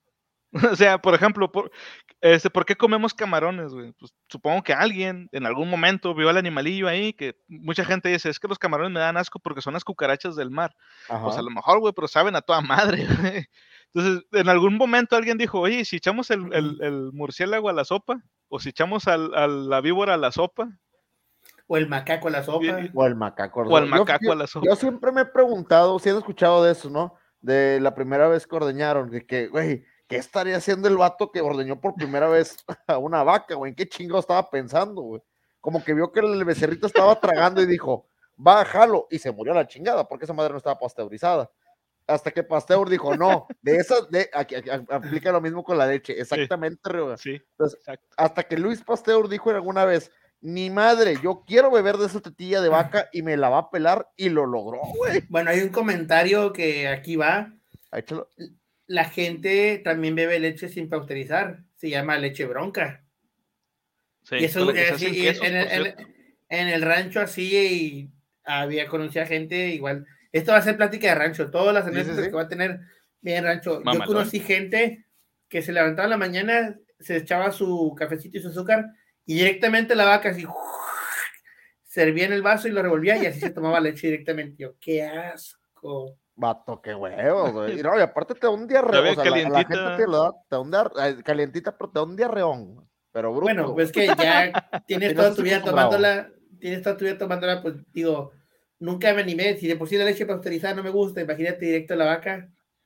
Está bien. Sí, no, es que hay que hay que tomar en cuenta que la gente de rancho, este, pues ya está acostumbrada, o sea, su, su, ¿cómo se dice? Su sistema digestivo, güey. Bueno, sí, sí, pero aparte, o sea, su, sistema digestivo ya está acostumbrado a, lo que traiga la leche así directa. Una persona de ciudad, güey, pues no, no va a poder tomarlo. A lo, mejor ya con el tiempo sí, pero de entrada, como dice tío Murphy, pues te va a dar un pinche diarreón pendejo, güey. Vas a andarlas dando como una semana en el baño, güey. Ahora, pero lo, ya después, pues, peligroso aquí, güey, lo peligroso aquí es que si pierdes la vista, güey, si empiezas a quedarte un poquito cegatón, güey, con cataratas y la madre, güey y te estás acostumbrado a tu leche bronca cada mañana, hay que tener cuidado con esa gente. No se vayan a meter un día al corral del toro y no al de la vaca. Oye, estamos, eh, estamos viscosos, estamos viscosos el café. de aquí Rioga. Hashtag soy de rancho. Hashtag aquí el rancho. Chúpale pichón. Mames ese becerro. Sí, señor. Iñor. A huevo. Bueno, vamos con la siguiente historia. Esta historia se llama Comida de gato. Nada más, está. Dice, probablemente hayas oído hablar de personas que comen perros y gatos en partes de China y Corea. Pero ¿qué pasa más cerca de casa? Los activistas por los derechos de los animales han iniciado una petición en línea para que Suiza prohíba el consumo de gatos y perros. ¿Qué? ¿Por qué es a ver, a ver, a ver, a ver, más despacio. Te, te, entiendo lugares que estamos de la fregada, Entiendo que hay lugares que dicen que comen palomas o pichones o animales más. Es en Perú. Y demás, que como ya hacen ese comentario, hamsters, cuyos. Cuyos. Sí, y demás cosas que, que, están cercanos y que entendemos, porque pues es lo que hay que comer y de repente no hay una variedad en ciertos lugares. Te, lo comprendo totalmente. Pero, vato, un país como Suiza, güey, donde lavan, oye, no, chango, no. ya le llegó el riscazo, güey. no, no, no, no es el riscazo, la, la pedra no va para allá. No te pongas en armas, tranquilízate Tranquilízate o te aventamos al mar de Bolivia. Tú tranquilo. Déjame te explico. Es que. Aparte de Perú, México, algunos platillos son con palomas. Es lo que te iba a comentar. Hay lugares donde la, cosa se sirve así. Te lo comprendo de nosotros, te comprendo de lugares bárbaros y, que estuvimos poco tiempo civilizados. Estamos de acuerdo que no tenemos más de 500 años de civilización, o, ¿cómo se puede decir? Cristianizada, por así decirlo. Pero ¿Qué fregado está haciendo Suiza tragando gatos, güey? O sea, no, o sea, tú te lo imaginas ceniceros, te imaginas un platillo típico de, yo me imagino algo suizo, algo como unas enchiladas o algo así bonito, güey. No, no, no, mira, no me sorprende si también creo que son los suizos o los finlandeses los que manejan ese platillo donde es pescado descompuesto. Eh, eso es en Finlandia, viejo. Y ese es, arenque y tiburón. Que es la comida, es más apestoso, pero está riquísimo, güey. Dice que Chango, es falso, sí. No lo comemos crudo, lo cocinamos bien primero. Eso, Chango. por lo menos hay civilización. Y sí, este, lo puedes conseguir, aquí se consigue, pero está echado a perder y huele horrible. ¿eh? México es el más, es el más rizado. Ejemplo, los chiles. No, hombre, y si te sientas, podemos platicar eso todo el día. De la cultura mexicana y de la comida. Está, está muy cabrona. ¿Dónde se canjea? Siéntate bien. ¿Dónde se canjea? Siéntate bien, es correcto. Pero bueno, continuamos. Discúlpenme la interrupción, pero esto de que Suiza traiga gatos, no me lo compro. Así, no, no, no, te lo creo. No. Leyenda urbana. Eso, eso a, a, mí también me extrañó, güey. Francamente, a mí también me extrañó y de hecho va para allá. Ahora, ¿por qué es esto necesario? Te lo vas a preguntar. En ciertas zonas rurales del país, o sea, de Suiza, el consumo de animales domésticos forma parte de una larga tradición culinaria y es perfectamente legal, aunque está prohibida su venta. O sea, no puedes vender ni perros ni gatos para el consumo, pero si tú ya lo tienes, lo puedes consumir. Según la campaña de los activistas, hasta el 3% de la población suiza consume regularmente comidas de tipo canino o felino, especialmente en Navidad. El gato se cocina tradicionalmente en un guiso y la carne de perro se convierte en salchichas o se seca como cecina y se asocia con varios beneficios para la salud. Al chile yo tampoco sabía ni por aquí me pasaba, güey, que en Suiza comieran esto. Sin embargo, no sé si se acordarán de un cierto episodio, creo que era un episodio de Los Rescatadores, donde había un, un chef que hacía chocolates y quería hacer chocolates con abejas o avispas y el vato era ah, suizo. A ver, a ver, ya nos canjearon aquí, antes de continuar, ya nos canjearon ahí unas bibliomonedas. Muchísimas gracias a la gente que está canjeando sus bibliomonedas, lo pueden hacer, ahí para eso tienen. Y canjeó Chango. Eh, pregunta al invitado. Pregunta al invitado, cuando tengamos uno, en este caso el señor Ceniceros, dice: ¿Cuál es el animal más raro, poco usual que es consumido y no cuenta la sex? Platica. Ah, bueno, eh, la verdad ah. no he consumido mucho. Dentro de lo más exótico que creo que he comido yo, ha sido carne de venado. Qué rico. Y carne de anguila. Ah, la anguila, muy japonés, ¿eh? Eso fue en Tampico. Yo también una vez probé eso. Allá me llevaron en Tampico, una amiga muy buena de Tampico. Dijo, vamos a comer un restaurante de mariscos. Y pues allá, pues los mariscos, obviamente, como el mar está cerca, son frescos. Y te preparaban un coctelito que era de camarones o un cóctel con, con carne de anguila. Ya vamos a probar el de anguila. Oye, buenísimo el cóctel de anguila. Delicioso. pues que yo disfruto los, digo sin albur, disfruto los mariscos y la comida, de, comida del mar. Lo que es el pulpo, lo que es el calamar, los Mira, todos en nuestra soltería ah, recurrimos a ciertas prácticas, no hay tanto pedo por eso, pero es, es que los mariscos, los mariscos con un chingo de salsa, güey, limón, güey, le pierdes el miedo. Riquísimos. Sí, sí. Aunque aquí te voy a ser muy sincero, aquí en Monterrey no conseguimos frescos porque pues está muy complicado, pero cuando es la mera mata, Tampico, por ejemplo, vato, yo vi literalmente vi cómo mataban una jaiba enfrente de mí y me la salieron una tostada. Más fresco no se puede. No, bueno, pues te haber dado la mordida a la jaiba. Ay, güey, imagínate. la, vas correteando, y le metes una mordida. No, de 10, güey. Con un limón. Dice, ah, qué caray. ¿Y si hacen salchichas de perro salchicha? Pues sí. Dice, Sería como una comido, ¿has comido fritada? Dice Ryoga. Voy a hacerte comentado, Ryoga yo disfruto mucho comer eh, sangre animal. Lo que es la fritada de cerdo y la fritada de res son dentro de mis platillos favoritos. O, por ejemplo, comer un tuetanito. Ah, cómo me encanta comer tuétano, porque me gusta mucho eh, lo que se forma dentro del hueso. que, es, que es como muy grasosito, como gelatinoso. Sí, no, me encanta. Yo, por ejemplo, soy de la gente que está comiendo pollo y muerdo los huesos de pollo para sacar lo que tiene adentro la grasita. Es que, es que hay gente que le gusta mucho. De hecho, hay lugares donde yo he visto que venden el puro pescuezo del pollo solo. ah, sí, eso sí lo he visto también. Y hay gente que es muy, muy fan de eso, o las patitas de pollo. Dice aquí Chango, acá lo más cercano que tenemos a la anguila es la salsa de anguila, y adivina qué, no lleva anguila. No lleva anguila. Es como el aceite, es el aceite bebé, no está hecho de bebés. ¿Qué? ¿Me han mentido tantos años? No lleva bebés. o por ejemplo, hay muchos platillos raros. Mi mamá gusta mucho del machito, del cabrito. Ah, Entonces, eh, son platillos que son las entrañas y los. La fritada y la riñonada. Sí, o, si has escuchado del haggis. El haggis es buenísimo, es, es escocés. Yo quisiera probar eso.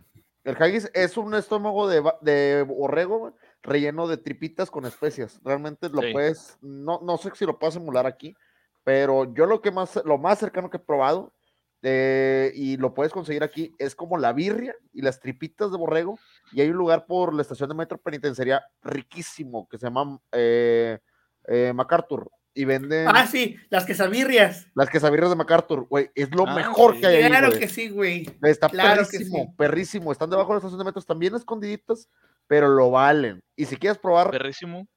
Pero de verdad, de verdad, de verdad, borrego, porque es lo que venden ellos, es borrego, Ahí es el único lugar donde te puedes decir, ese, ese, ese borrego no ladraba. Por cierto, nos comenta el chat que qué buenos gustos tiene el invitado. Pues mira, así de gusto te voy a decir, por ejemplo, yo gusto de comer, o sea, aparte de, digo, de rancho era de que mata la gallina y hacemos caldo de gallina con menudencias. Eh, mm. Era de que corazón, molleja, hígado. La verdad, la pata nunca me gustó, ni el pico, pero era costumbre eso. Por ejemplo, de que, oye, mataron a una vaca y era hacer guiso con corazón de vaca fritada. Pero como dato curioso, no me gusta el menudo, no me gusta la pancita. A mí tampoco. Pero me encanta comer corazón de pollo y de res. Yo como ¿Y luego qué hacen? Ah, y creo que comen al día siguiente de que se ponen ebrios. Digo, lo tradicional es un menudo. No, puedes comer grasas, güey. Me meto unos chilaquiles con chicharrón. Ok es lo que te voy a decir, yo no como chicharrón, no como, no como tripa, no como la, la tripa de... La piel. De, de, sí, no, puedo, no me gusta, pero algo que sí puedo y que disfruto mucho es el pozole, pero de pollo, con rabanitos. Bien picoso, de 10. Riquísimo. Pozole de pollo, güey. Vaya, vaya. Lo, hemos comido, de hecho, donde trabajábamos cada año nuevo nos servían pozole de, pollo, pero era el pozole blanco con eh, de rabanitos. un, podcast de libro de recetas de cocina. Ya, ya, lo, ya, lo, ya lo estoy planeando también y va a ser de, de calabozos y dragones, güey. Ya lo estás cocinando. Eh, exacto. ya está en el horno, viejo. Ya está en el horno. Ya, está en el horno. Pero sí, es, un libro, es, un libro, literalmente es un libro recetario de calabozos y dragones. No les vamos a arruinar la sorpresa, pero ahí traemos este, ahí traemos unas recetas y ya originalmente la biblioteca hace unas cuantas hemerotecas y a ver quién la encuentra. Ya habíamos hablado de un platillo único. ¿Cómo era el el estofado de jabalí de fuego. De jabalí de fuego. Bueno, si llegas a ser, me gustaría estar de invitado. Hay muchos libros con respecto a esos temas. Hace poco, y lo bajé digital, quiero comprarlo físico, el libro de recetas de Skyrim. Ah, mamalón, hay que buscarlo. De hecho, también hay un libro de recetas de Mundo Disco, güey. Se llama El libro de recetas de Tata Oj es un personaje de, de, Mundo Disco y las recetas son reales. O sea, hay muchas que son de broma y todo, y Terry Pratchett por su forma de escribir que, que él tenía, este, obviamente pues hace muchos chistes, pero las recetas son reales, güey. De hecho te vienen las cantidades de, lo que debes de, ponerle y todo. Está muy chido. Bueno, muy, bueno si ustedes se traen sus libros, yo me traigo mi libro de recetas de cocina de Snoop Dogg y a ver quién la libra más. hay otro también del Necronomicon. Sí, que vienen, que vienen así recetas, pero con referencias a, historias de, del Necronomicon. Güey, el pollo relleno de pulpo es la mamada, güey. Es la mamada. Inefable. Inefable, güey. Nada como el inenarrable e indescriptible su sabor. Nada, nada como el tordoken, que es un pollo dentro de un pato dentro de un pavo. Oh, cabrón. Jalo, güey. es un platillo real. Sí, sí, a huevo. Bueno, vamos con la siguiente historia. Esta historia se llama Bebedores de cerveza. Yo creo que esa historia sí la han escuchado ustedes. yo la he escuchado. O, la han vivido. O la han, vivido. La han bebido. La han bebido. Dice, los británicos son famosos por beber, pero Rusia es sin duda el peso pesado indiscutible cuando se trata de la reputación de beber. En 2011, el país aprobó una ley histórica que esperaba frenaría las tendencias alcohólicas de la población. Después de mucha deliberación, el presidente firmó un proyecto de ley que reconocía oficialmente a la cerveza como una bebida alcohólica. En un país donde el vodka es la bebida nacional, la cerveza se consideraba poco más que agua saborizada, güey. De hecho, cualquier bebida alcohólica con una graduación inferior al 10% se calificaba como alimento.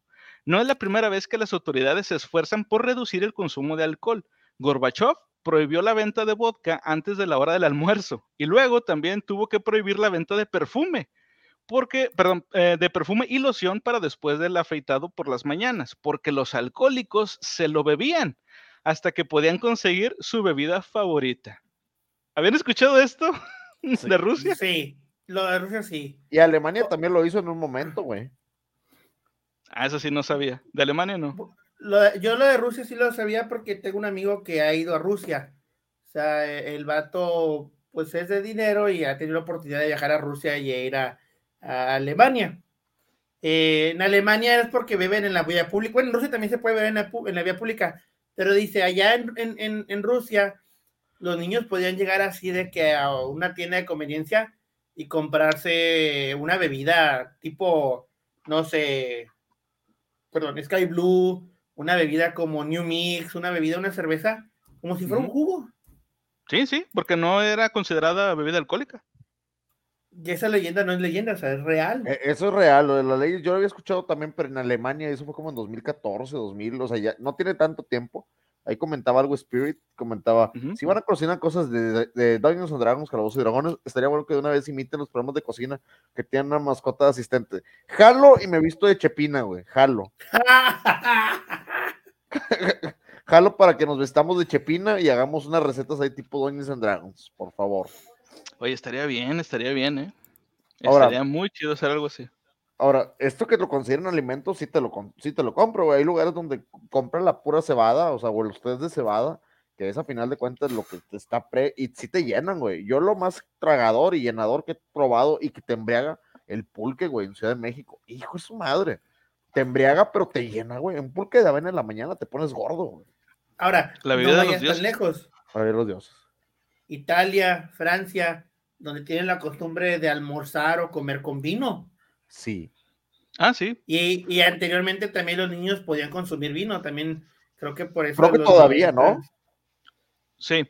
De hecho, hay una bebida, si no mal recuerdo, es de Finlandia. No, sé, no estoy seguro si es de Finlandia o es de Noruega, pero es de esos países del norte, este, o sea, de los países nórdicos, escandinavos, que eh, se, la dan a, se la dan a los niños. Tiene una graduación muy baja de alcohol, se llama Sima, y se hace, es, una bebida que, haz de cuenta que es como una especie de agua de limón, es parecida a la, a la hidromiel, pero tiene menos alcohol y es más dulce.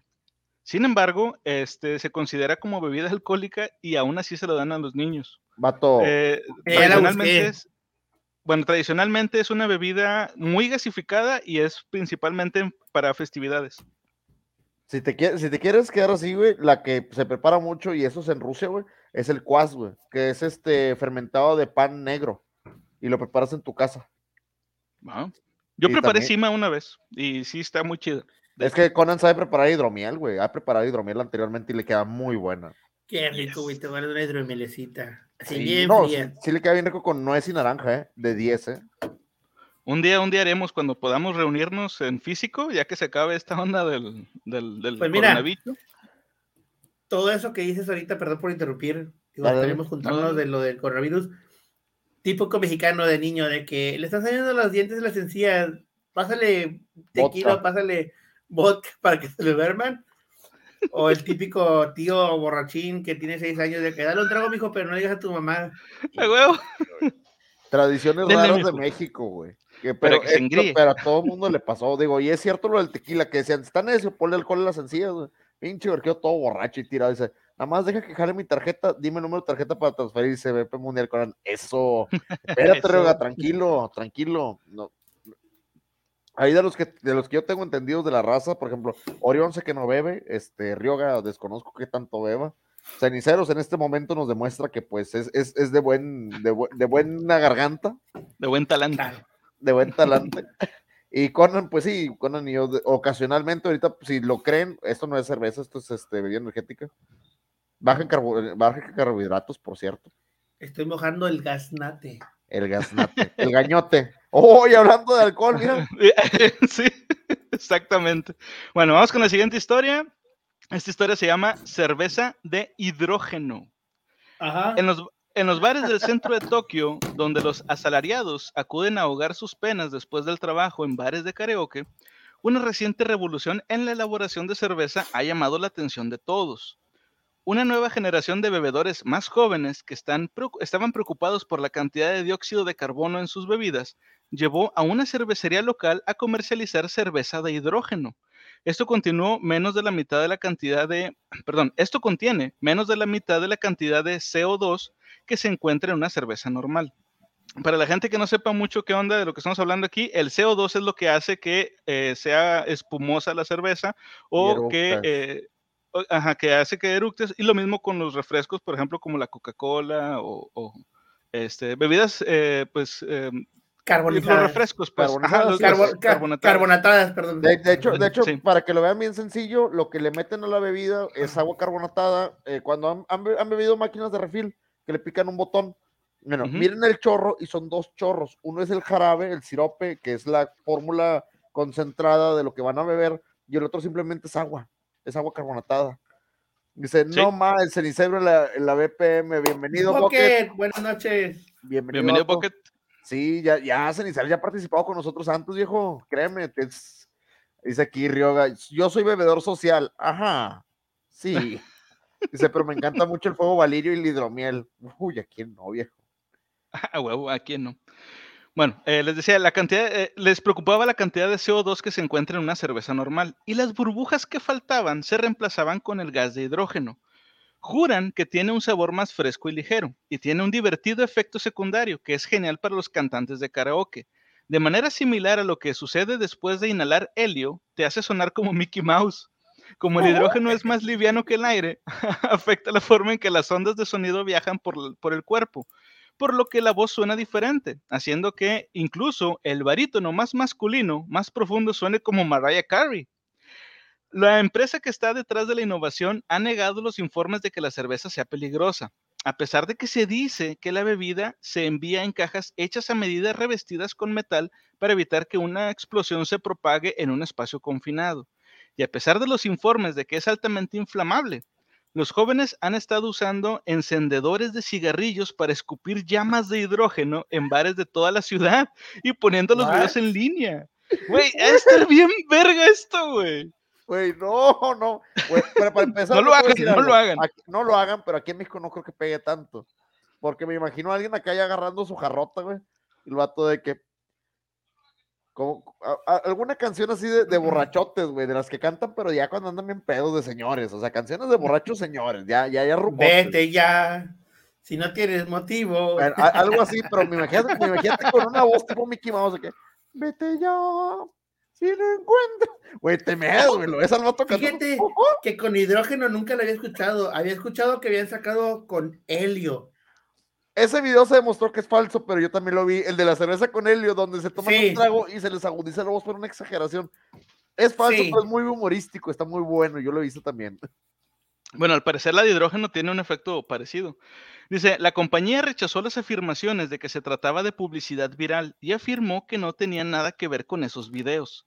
La compañía también negó que hay suficiente, gas de hidrógeno en la cerveza para que le haga daño a alguien, después de, de, que un corredor de seguros de Tokio aparentemente se lastimó gravemente con la cerveza. Según su abogado, el hombre encendió un trago de cerveza de hidrógeno para posar para una foto y tragó accidentalmente el líquido en llamas. La cervecería, sin embargo, culpó a la embriaguez del corredor. O sea, sí pasó, güey, pero le echaron la culpa a que el vato estaba demasiado ebrio citando al dueño del bar, quien declaró ante el tribunal que el corredor había comprado al menos 20 botellas de cerveza hidrogenada. Se había bebido y se había bebido, perdón, 10 de ellas. El resto lo encendió en una serie de explosiones que aterrorizaron al personal del bar y dejaron a varios sin cejas. Vato, perdóname, pero está bien verga y, más si estás en Japón, güey. ¿Ustedes, alguno de ustedes dos ha visto Naruto? No. Sí.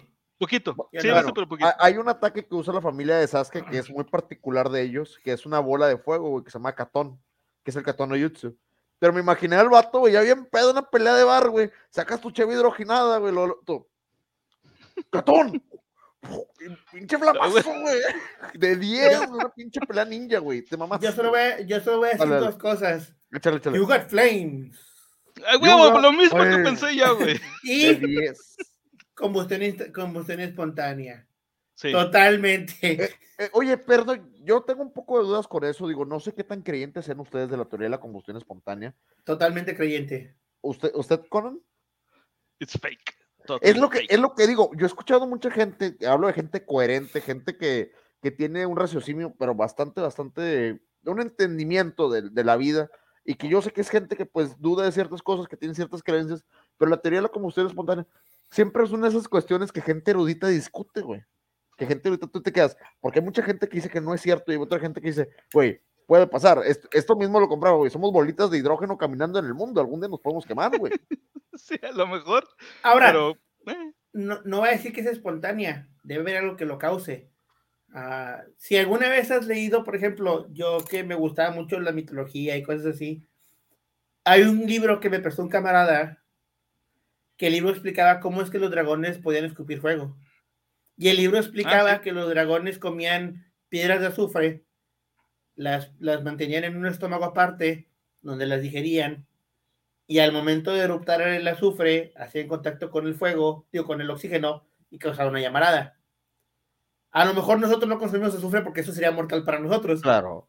Pero tiene que haber algún proceso similar, parecido con, no sé, el hidrógeno o alguna cosa similar. Que causa pues, esa combustión. Bien sencillo, somos, caminamos con gas metano. ¿Quién no ha aprendido un pedo o ha visto cómo prenden un pedo en internet? Ahora ah, imagínate eso magnificado. Yo he aprendido un pedo. Eso es lo que voy. De hecho, aquí Ryoga nos comenta, también me recuerda el capítulo donde el pato Lucas dice, solo puedo hacer esto una vez. Ah, sí. Buenísimo. De 10 con eso, Ryoga. Spirit nos comenta, se supone que sí había habido casos de combustión espontánea, pero todos tienen ciertas condiciones que lo provocan. Es que ahí es el detalle. Si es una combustión espontánea, debería de ser de ese tipo de maneras. A lo mejor ya estamos viendo buscando una condición, güey. Aquí dice Chango, a mí me da más miedo la pendejez espontánea, cada día veo más víctimas. Y sí, es correcto. No, y te dijo con en un comentario, o sea, el dueño del bar dijo, debería estar muy ebrio. ¿Cuántos videos de gente que prende el chorcito de, de, La cucaracha. Sí, y hoy me lo he hecho y todo el hocico incendiado por eso. Probablemente el mismo vato hizo esto, se quiso aventar un shot encendido con todo el hidrógeno de la cerveza que había tomado, soltó la llamarada. La llamarada hay, un, sí, de hecho hay un video en YouTube, bueno, hay chingos de videos de eso, pero hay uno bien chingón donde el güey no se da cuenta de que está encendido, le da el trago y, se le prende pues todo esto, y el vato de que desesperado, donde escupe, escupe, se ve toda la flama con madre, güey. y, luego ya se apaga. Yo lo he visto. Lo bueno es que no le pasó nada. No, pero sí está muy ese video creo que lo vi reciente, son unos muchachitos que están jóvenes. Sí. Y están impresionante. Ah, déjame, déjame te lo, te lo, voy a buscar, el que yo te digo. Y está guay, te vamos. Oh, sí, sí, está, está cabrón. No, y sí pasa, entonces lo que dice el vato de que, pues el momento de darse el trago porque lo encendió, pues soltó la llamada. Y sí pasa. O sea, sí, totalmente lógico. Sí, sí, sí. Sí, en ese, eso sí, sí es este. O sea, sí, sí ha ocurrido, pues. Sí ha ocurrido y hay videos que lo comprueban. Entonces, lo más probable es que el vato estaba demasiado ebrio, no se dio cuenta, pero no tuvo que ver. O sea, la culpa no era de la cervecería, estamos de acuerdo. La culpa fue del vato que ah, estaba ebrio. Totalmente. Entonces, este, pues bueno, está, está cabrón. Bueno, vamos con la siguiente historia esta historia, a lo mejor, a lo mejor este, la habían escuchado antes. Yo sí la había escuchado antes. Está bien mamona, güey. Se llama Un cuento de castores. La próxima vez que comas. La próxima vez que comas un helado de frambuesa, quizá puedas agradecerle a un castor por el sabor. Castorium se utiliza como saborizante dulce en postres de frambuesa y vainilla, y también en la producción de perfumes. La sustancia se elabora a partir de las secreciones de las glándulas anales del castor, que la criatura utiliza para marcar su territorio gracias a un potente olor a almizcle. Castorium se ha cosechado a lo largo de la historia humana para su uso como incienso fino, y en las épocas romanas las mujeres inhalaban los vapores en la creencia de que funcionaba como una forma de control de la natalidad. Durante siglos, las personas confiaron en su poder para tratar una amplia gama de dolencias, lo que quizá no sea tan descabellado, ya que el castorio contiene un ingrediente activo que se encuentra en las aspirinas. Los castores comen mucha corteza de sauce, de donde se origina la droga. Aunque los castores solían ser asesinados por sus glándulas anales, en estos días son capturados sin lastimarlos y las glándulas son ordeñadas por la secreción maloliente, pero útil. Insisto, maldita sea, insisto. Esto me recuerda a la vaca. ¿Quién fue la primera persona que dijo, vato, a que no sabes qué, güey? Acabo de encontrar que en el culo de ese castor, güey, hay un olor bien sabroso, güey. Y huele chido. Y su camarada inmediatamente, vato, ¿qué hacías tú oliendo las nalgas a un castor? Mira, pues, vamos, vamos, a ver esto, güey. Vamos a hacer esto. No que se le haya ocurrido. Si tú tienes mascotas, específicamente gatos, los gatos lo que hacen para mostrarte respeto es se empinan enfrente de ti y te muestran la cola. Ah, sí, es un respeto entonces, que tienen ellos, confianza que te tienen ellos. Ajá, entonces yo no digo que el vato haya dicho huele rico, a lo mejor el vato pudo estar dormido en el bosque, que se le haya parado un pinche castor en la cara y que ha dicho, oye, esto huele, a, esto huele a vainilla. Eh, y, a, lo mejor no, a lo mejor no lo probó. O también puede haber pasado de que, oye, a lo mejor un castor orinó en un lado y el vato de que, ah, mira, esencia de vainilla, pensando que era la planta de la vainilla. Y órale. a mí me huele, a, a mí me huele más a que fue un culo si no. A ver, algo que le dijo un romano a otro un día que estaban aburridos, güey. ¿Cuánto vas que no ordeñas el ano de un castor, güey? Porque un romano. Dice, aquí. Él, lo hacían primero. Y ahora he ah, perdido el antojo del lado de vainilla para toda la vida. Muchas gracias. De nada, espíritu. De nada. quiero que el momento en que estés lamiendo esa cuchara te imagines el ano de un castor. Ahora, el, helado de vainilla es el, es el sabor más neutro. El de frambuesa. Esta me he marcado. De hecho, Kira, este, Speed comenta, nadie, el vato de los fetiches raros, quiero leer la cola a un castor. Ahora, no nos veamos a lejos, y no está mal. Hay, hay lugares donde las secreciones de ciertos animales son muy valoradas. Hay café de, excremento de lemur, que es de las cosas más maravillosas que el ser humano ha probado. Hay lugares donde el vómito del pájaro lo hacen sopa y ah, la humanidad lo, lo, lo atesora no me suena tan raro porque ya hemos, yo creo que ya el ser humano ha experimentado bastante con los animales para saber cuáles de la naturaleza son útiles para servirse, cuáles no, en ciertos aspectos.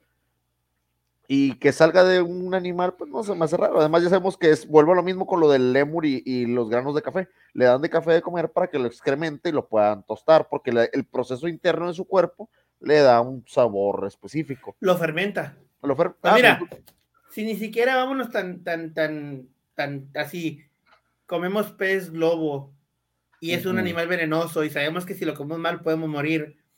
Y tuve un documental de cómo preparan el pez globo. Muchas veces mojan tantito la orilla de la, del, pescado con el veneno para que la gente que lo prueba se le duerman los labios. Entonces dices, oye, güey, ¿vas a comer un animal venenoso? No creo que si vas a, no, no quieras probar caca de un animal. Ah, Ah, de hecho, hay, ahorita que estabas diciendo eso de la, de la caca de un animal, hay una cerveza, si no mal recuerdo, la hacen en China, si no mal recuerdo, que eh, a los elefantes les dan de comer un, o sea, los granos de café, así como ahorita lo que decían de, lemur, y luego, este, ya cuando el, elefante lo defeca, esos granos de café obviamente pasan por un proceso, lo limpian, lo lavan, pero ya pasó por un proceso de fermentación. Eh, digamos, ceniceros. Ajá, de fermentación previa. Entonces ya con esos granos de café hacen una cerveza. Y de hecho, la etiqueta de la cerveza es el dibujo del, arbolito de los granos de café, el elefante y luego de la caca del, elefante, güey. A ver. ese es el logo, güey. Una pregunta, una pregunta para los invitados. A ver, para, primero para el invitado y luego Conan y yo responderemos. Si tú tuvieras que crear una marca de cerveza que sabes que va a venir de la cola de algún animal y tuvieras que ponerle, no la imagen, un nombre ¿qué cerveza, qué, cuál sería el nombre de tu cerveza, güey? En lo que contestan, voy a decir otro comentario. a ah, mí me gusta mucho seguir canales que hacen documentales raros. En Japón hay un doctor que hace vino de popó de bebé fermentada. Qué loco, güey. Nunca había escuchado eso. Voy a, voy a ver si lo mando en Discord el, el documental. Hay un canal que se llama Vine y, y hace videos de ese tipo. Entonces, una investigadora va con un doctor de Japón que colecciona heces de niños y los pone a fermentar y hace como un, no es un, es un licor, no es, no es vino, es como un licor de caca de niños. Bueno, antes de responder la pregunta de Marfleño, un, comentario sobre eso. Aquí en México, yo escuché de un, de un, lugar del sur de México, no sé exactamente dónde, discúlpenme, si alguien nos está viendo de ahí, por favor, pónganos en los comentarios, que este, hacen un licor de, esa manera, pero haz de cuenta que lo que hacen es que juntan en como unos tinacos, este, el, maíz, y obviamente pues le ponen agua pero luego adentro le avientan, en, adentro como de una especie de calcetín, güey, le avientan un, un, sorullo de, de, humano, un mojón, güey, lo amarran y lo avientan al, al, al, tinaco. Y con las bacterias que trae ahí la, las heces fecales, güey, es con lo que se fermenta. Y obviamente, pues ya supongo, quiero pensar que lo limpian de alguna forma, no sé, pero es con eso con lo que fermentan esa, esa bebida, güey. No estoy seguro de dónde, pero sé que es aquí en México. Ahora, ha de ser un sabor diferente porque cada vez que le echo una S es, diferente la S. Claro, claro, definitivamente dependiendo de lo que hayan consumido. Pues está como el señor loco que vivió en, eh, que, que vivía en un basurero y que el vato fumaba popó y decía que eso es lo que le daba vida. El vato no un vagabundo y lo entrevistan y el vato literalmente en una pipa estaba fumando popó. Ah, sí lo vi ese. Mira, aquí dice Ryoga, dice, quiero probar esa cerveza. Buque creo que se llama Konokuro y es japonesa. Ah, ah ok, no era china, era japonesa. Gracias, gracias, Rugo. Chale, para los nombres son muy malos, pero aseguraría que fuera algo muy sutil. Fíjate, yo estaba pensando ahorita, a lo mejor para darle idea a mis compañeros, yo llamarla cerveza Popo Catepetl, pero separada así el Popo, güey, al principio, así Popo Catepetl, güey, y el etiqueta que diga cerveza artesanal, güey. Pero no diga artesanal, diría cerveza artesanal, güey. Ay, a huevo, güey. Sutil, pero al punto, güey. Sutil, pero al punto. Sí, a huevo. No sé, yo le pondría. Titicaca Lager. Ándale, Titicaca Lager. Muy buena, muy buena. Con, con, ese, con ese tipo de, de, de, de, de mamalina al fondo, el Lager, para que suene acá no sé, güey, pero yo, yo si tuviera que hacerla de algo, o sea, no, no se me ocurre un nombre, no se me ocurre un nombre, la verdad, pero yo si tuviera que hacer una cerveza de algo así, sería de, de, de caca de tigre, güey. Nada más porque le podría poner en la, en la etiqueta, güey, así como el animal print, sacas de, de tigre. porque ya, Sí, güey, porque llamaría un chingo la atención, güey. Las rayas negras y amarillas. Me imagino el logo, pero el logo está, el, el, la, etiqueta está bien, pero yo te imagino el logo, güey. La cara del tigre así emputado y, y todo de que, güey, es un tigre gritando y tú, no, está cagando, güey. Está, ¿Está cagando? Puedes ponerlo, güey, en la posición del gato cagando, como así, como cagan así. Ándale. Güey, ya sé, le pondría el tigre de Santa Julia, güey de 10.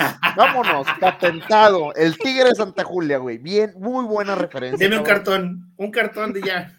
Ya, un, cartón, un cartón, de Tigre de Santa Julia. Y el Tigre está emputado, güey. Dice, ¿con cuántas cosas? Aquí nos comenta el chat, dice Chango. ¿Con cuántas cosas tuvieron que experimentar para llegar a tener que experimentar con esas humanas? Dato. Sinceramente, si, si, si los romanos ya experimentaban con, las, con los sanos de los castores, ¿de dónde sacaban los castores no sé, pero había muchos castores aparentemente en la época. Dice Ryoga, te recomiendo la cerveza Techo Blanco, la cervecería Albur. Ah, suena bien, suena bien. Quiero, quiero aplicarla de tomar juntos la sangre de tigre de Charlie Sheen. La, sangre de Charlie Sheen no se toma, viejo, créeme, ya está bien contaminada. La, la, fábrica está muy, contaminada. Sí. Simón. Bueno, vamos a la siguiente historia, que obviamente también tiene que ver con, con bebidas alcohólicas fermentadas. Esta historia sí me gusta. Esta historia se llama... Animalitos, puro alcohol, bonito. Puro, alcohol, a huevo. Esta historia se llama Una ganga. Una pareja inglesa había invertido recientemente en una finca vitinícola, perdón, vitivinícola en el sur de Francia y la había adquirido a bajo precio en una subasta. Las bodegas todavía estaban llenas de cientos de barriles de vino tinto y brandy fino. Algunos todavía eran bebibles, otros menos. Entonces invitaron a amigos de Inglaterra a una fiesta en los sótanos para ayudarlos a, a determinar perdón, cuáles se podían conservar. Mientras abrían barril tras barril, explicaban a sus invitados cómo habían logrado adquirir el lugar a un precio tan bajo. La finca había sido propiedad de un empresario que huyó del país tras ser acusado de fraude ya que fue sorprendido lavando dinero a través de la bodega. A medida que avanzaba la noche y todos se iban relajando, descubrieron un interesante barril de brandy de aspecto antiguo, escondido en una bóveda en, lo profundo del sótano. Mientras probaban el licor, todos los invitados comentaron lo caro que sabía y supusieron que el antiguo propietario probablemente no sabía lo bueno que era. La noche siguiente regresaron nuevamente para llenar una botella, pero el brandy dejó de fluir. Le dieron una sacudida al barril, pero aún así se negaba a salir el líquido. Así que usaron una palanca para levantar la tapa, a pesar de que eso significaba tener que beberse todo el barril. Seguramente no había nada de malo en eso. Sin embargo, no tocaron ni una gota más, ya que descubrieron los restos preservados de un hombre alojados dentro del barril. Uno de sus dedos estaba atascado en el grifo.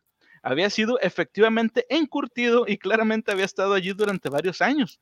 Después de eso, la finca perdió su atractivo. La pareja finalmente vertió cada barril en el desagüe vendió y se mudó de regreso a Inglaterra. Qué puto asco, güey. Me recuerdo que eso lo había escuchado, pero con vino, no, no con brandy. O sea, había escuchado una leyenda urbana donde decía que una pareja había comprado una, una viñeda y que dentro de la viñeda venía un barril que tenía un vino que tenía un muy buen sabor y al abrirlo tenía un cuerpo humano adentro. De hecho, mira, historia rápida, digo, lo hemos visto en Los Simpsons en los capítulos más recientes. Hay un lugar donde Moe empala a Homero y que le empieza a extraer cerveza y se la da a March. Es una tontería, pero sucede ese tipo de ah. situación específica. Y me imagino, güey, que el vato que se cayó adentro fue ese irlandés, güey. Y, y la gente así como que probándolo. Riquísimo coñac, un sabor familiar. ¿Será irlandés? Ah. Ahora, a lo mejor no se cayó, a lo mejor sí lo encontraron y lo encerraron dentro de la botella. o a lo mejor el vato se aventó solo y dijo, yo me quiero morir, pero cubierto ¿Y de quién, ¿y, quién, ¿Y quién le cerra? ¿Quién le cerró? El vato así Puede ser. Sacó los, sacó los bracitos por al lado y le cerró y luego lo volvió a meter. como, el, chavo del 8. Que... A huevo, un chavo del 8.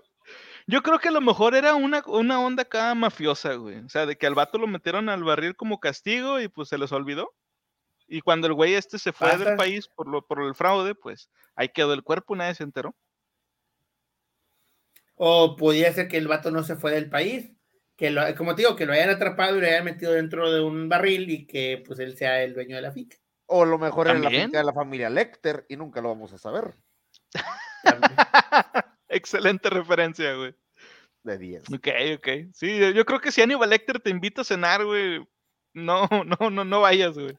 Ahora, suena a esas teorías de me gusta, pero no sé qué tiene y hasta que me entero dejo de probarlo. Ah, sí, güey. Ándale. algo así nos pasó, a mí me pasó en la secundaria.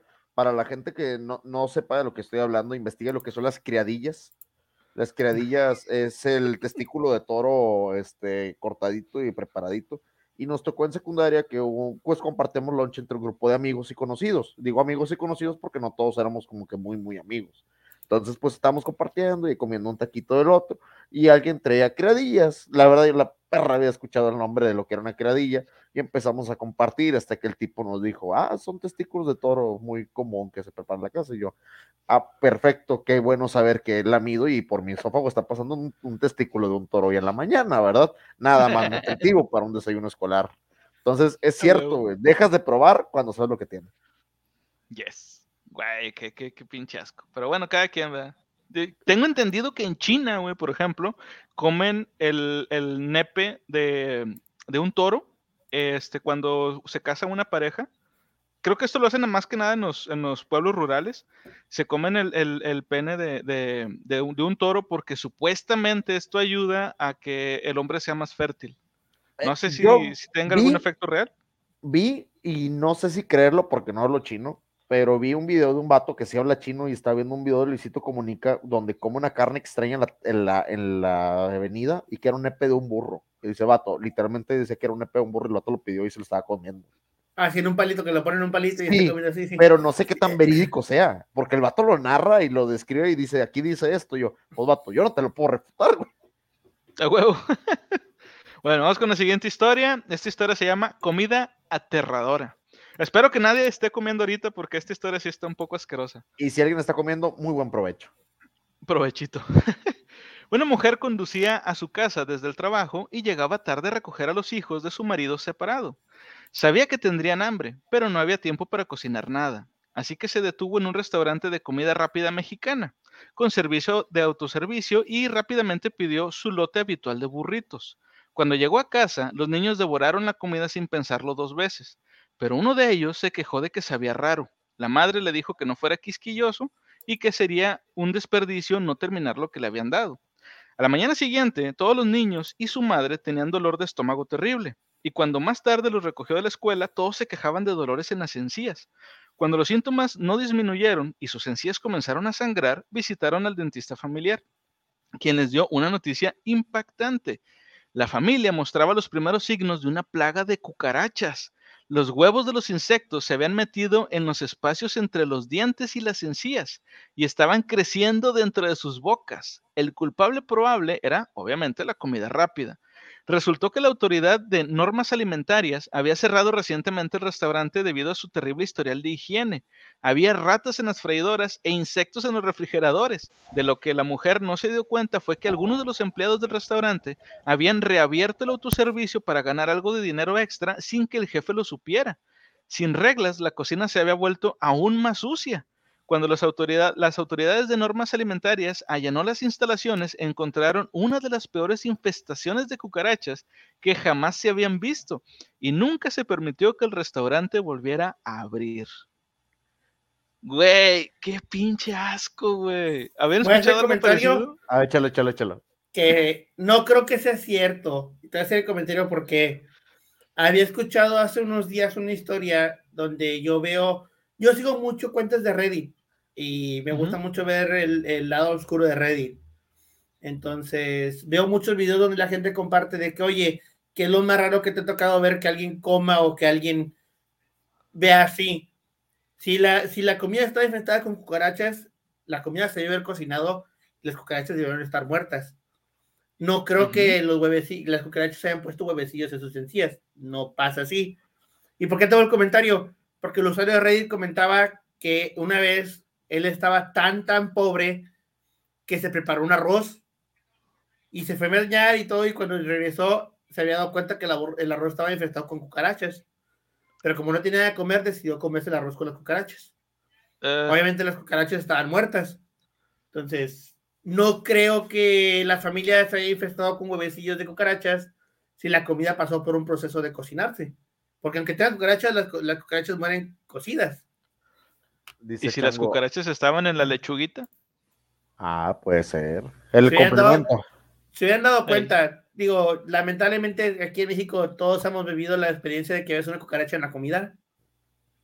Te das cuenta porque hubiera salido caminando una cucaracha en la bueno, comida. Bueno, el trago, que estás tomando algo y una mosca o algo y tú, eh, se mueve. Sí. O sea, si hubiera estado la lechuga, te hubieras dado cuenta porque al momento de morder o al momento de comerlo, salen caminando, o sea, caminan de la comida.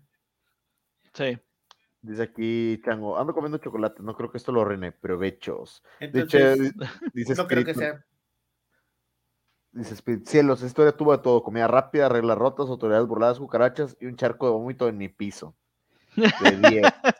10 de 10. 10 de 10 la historia. Oye, pero es cierto lo que dice Niceros, a lo mejor no tanto la comida, igual que lo que dice con a lo mejor en un, en un complemento pudieron haber la salsa o, o qué sé yo, algo que pudo haber incubado los huevecillos yo lo particular no lo hubiera, mm, yo he visto comida preparada, pero la cucaracha casi siempre ya está muerta o está bailando ya las últimas. Pero es que, por ejemplo, los, huevos de cucaracha no se incrustan. Si tú ves un nido de cucarachas, los, los huevecillos están pegados en la pared. Las cucarachas no los entierran o no los... Sí, los pegan. Sí, de hecho, de hecho, la gente que no haya visto alguna vez, que hayan tenido la fortuna de no tener que presenciar cómo es el huevo de una cucaracha, es más o menos como del tamaño de una, de la, de la uña del dedo chiquito de la mano. Más o menos así es del tamaño. Entonces es bastante grande como para que no lo notes. Sin embargo, yo una vez vi un video de un, este, de un tipo al que le estaban, le estaban quitando los dientes, güey. Y cuando le quitaban uno de los dientes, o sea, era, un video de medicina, obviamente. Cuando le quitaban un diente, este, de adentro, güey, de la encía, salía como una cucarachilla y se le subía por la encía. O sea, tenía todo esto, güey, todo cada vez que le quitaban los dientes salían, salían pequeños insectos. Puede que no sean cucarachas, a lo mejor era otro tipo de insecto. Sin embargo, en el video no especificaban cómo es que se infestó. Puede ser que haya sido un vagabundo. Ajá, digo, puede ser que haya sido un vagabundo que comía, pues, de la basura y a lo mejor así fue como se pudo haber llenado de insectos. O sea, este tipo de cosas sí pueden pasar, pero difícilmente ocurriría con cucarachas. Y sobre todo, como estos ceniceros, con, gusanos. O sea, he visto videos de las razas de quitan y tienen gusanos, porque las moscas, o sea, esos vatos sí pueden estar, y las moscas sí pican, y las moscas sí entierran los huevecillos, porque pues la raza de que, oye, les trajeron una mosca, un huevo de mosca de la piel, del cerebro, ah, del... Y, le salen, güey, o los parásitos que los agarran aquí, lo, y es un hilote, güey, y es un gusano. Las cucarachas no creo que pase por el método en que ponen sus huevecillos.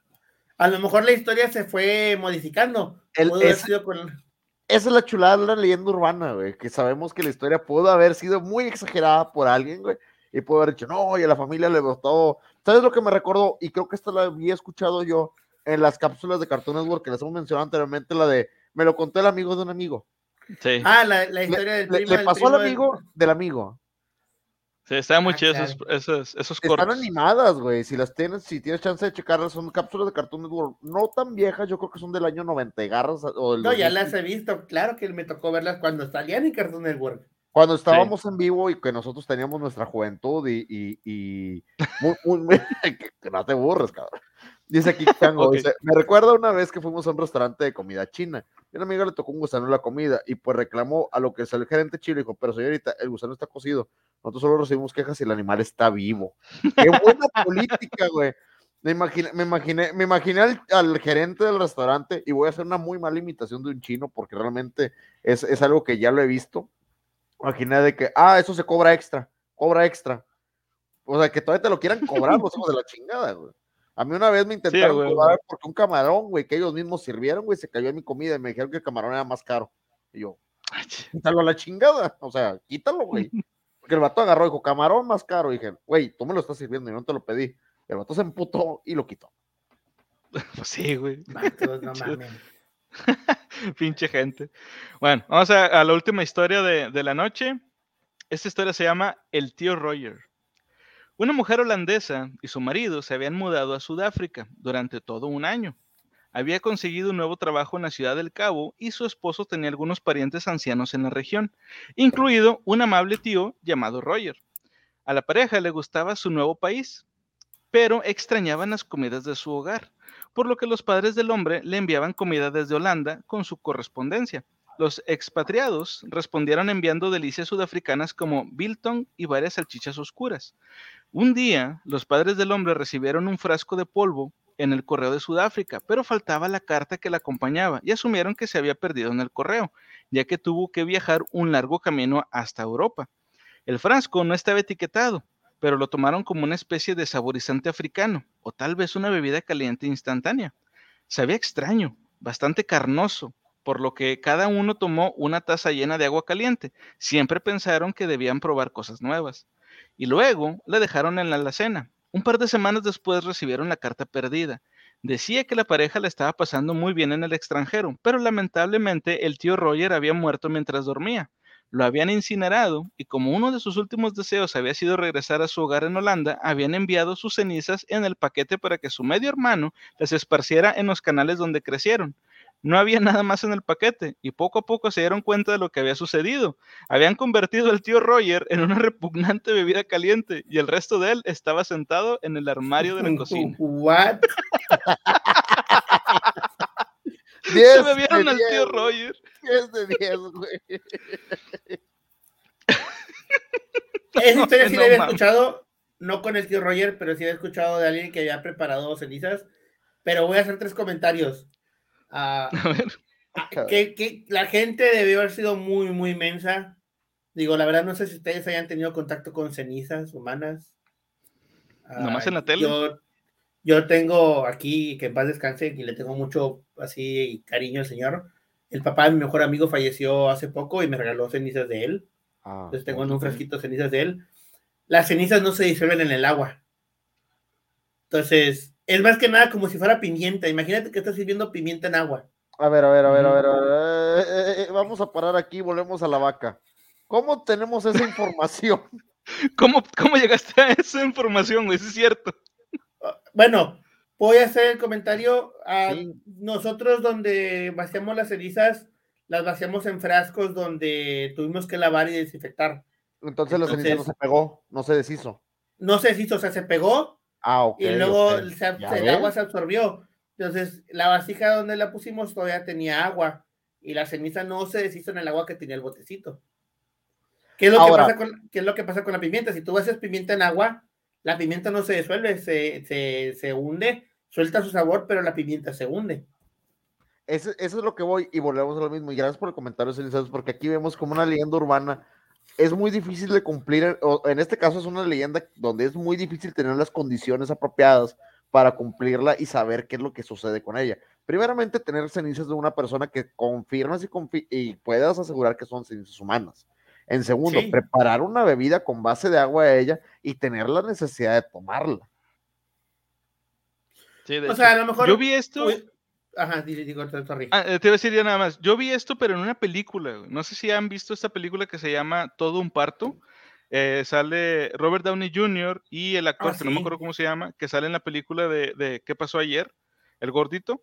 Este, que pero en la película el vato llevaba en un bote de café las cenizas de su papá, porque iba a ir a, creo que a Hollywood y tenía que, en el camino las iba a tirar pero por alguna, mm, por alguna razón las cenizas se las queda el Robert Downey Jr. y cuando va a la casa de un amigo que le iba a ayudar para llegar a su destino, este, ven, la, ven ahí el, la lata de café y dicen, oye, pues es café, ¿no? Pues yo creo que sí, y lo agarran y se empiezan a hacer el café, y hasta que el otro güey le dice que es que eran las cenizas de mi papá, y le escupen, güey. Ah, no mames, ¿cómo pudo haber pasado eso?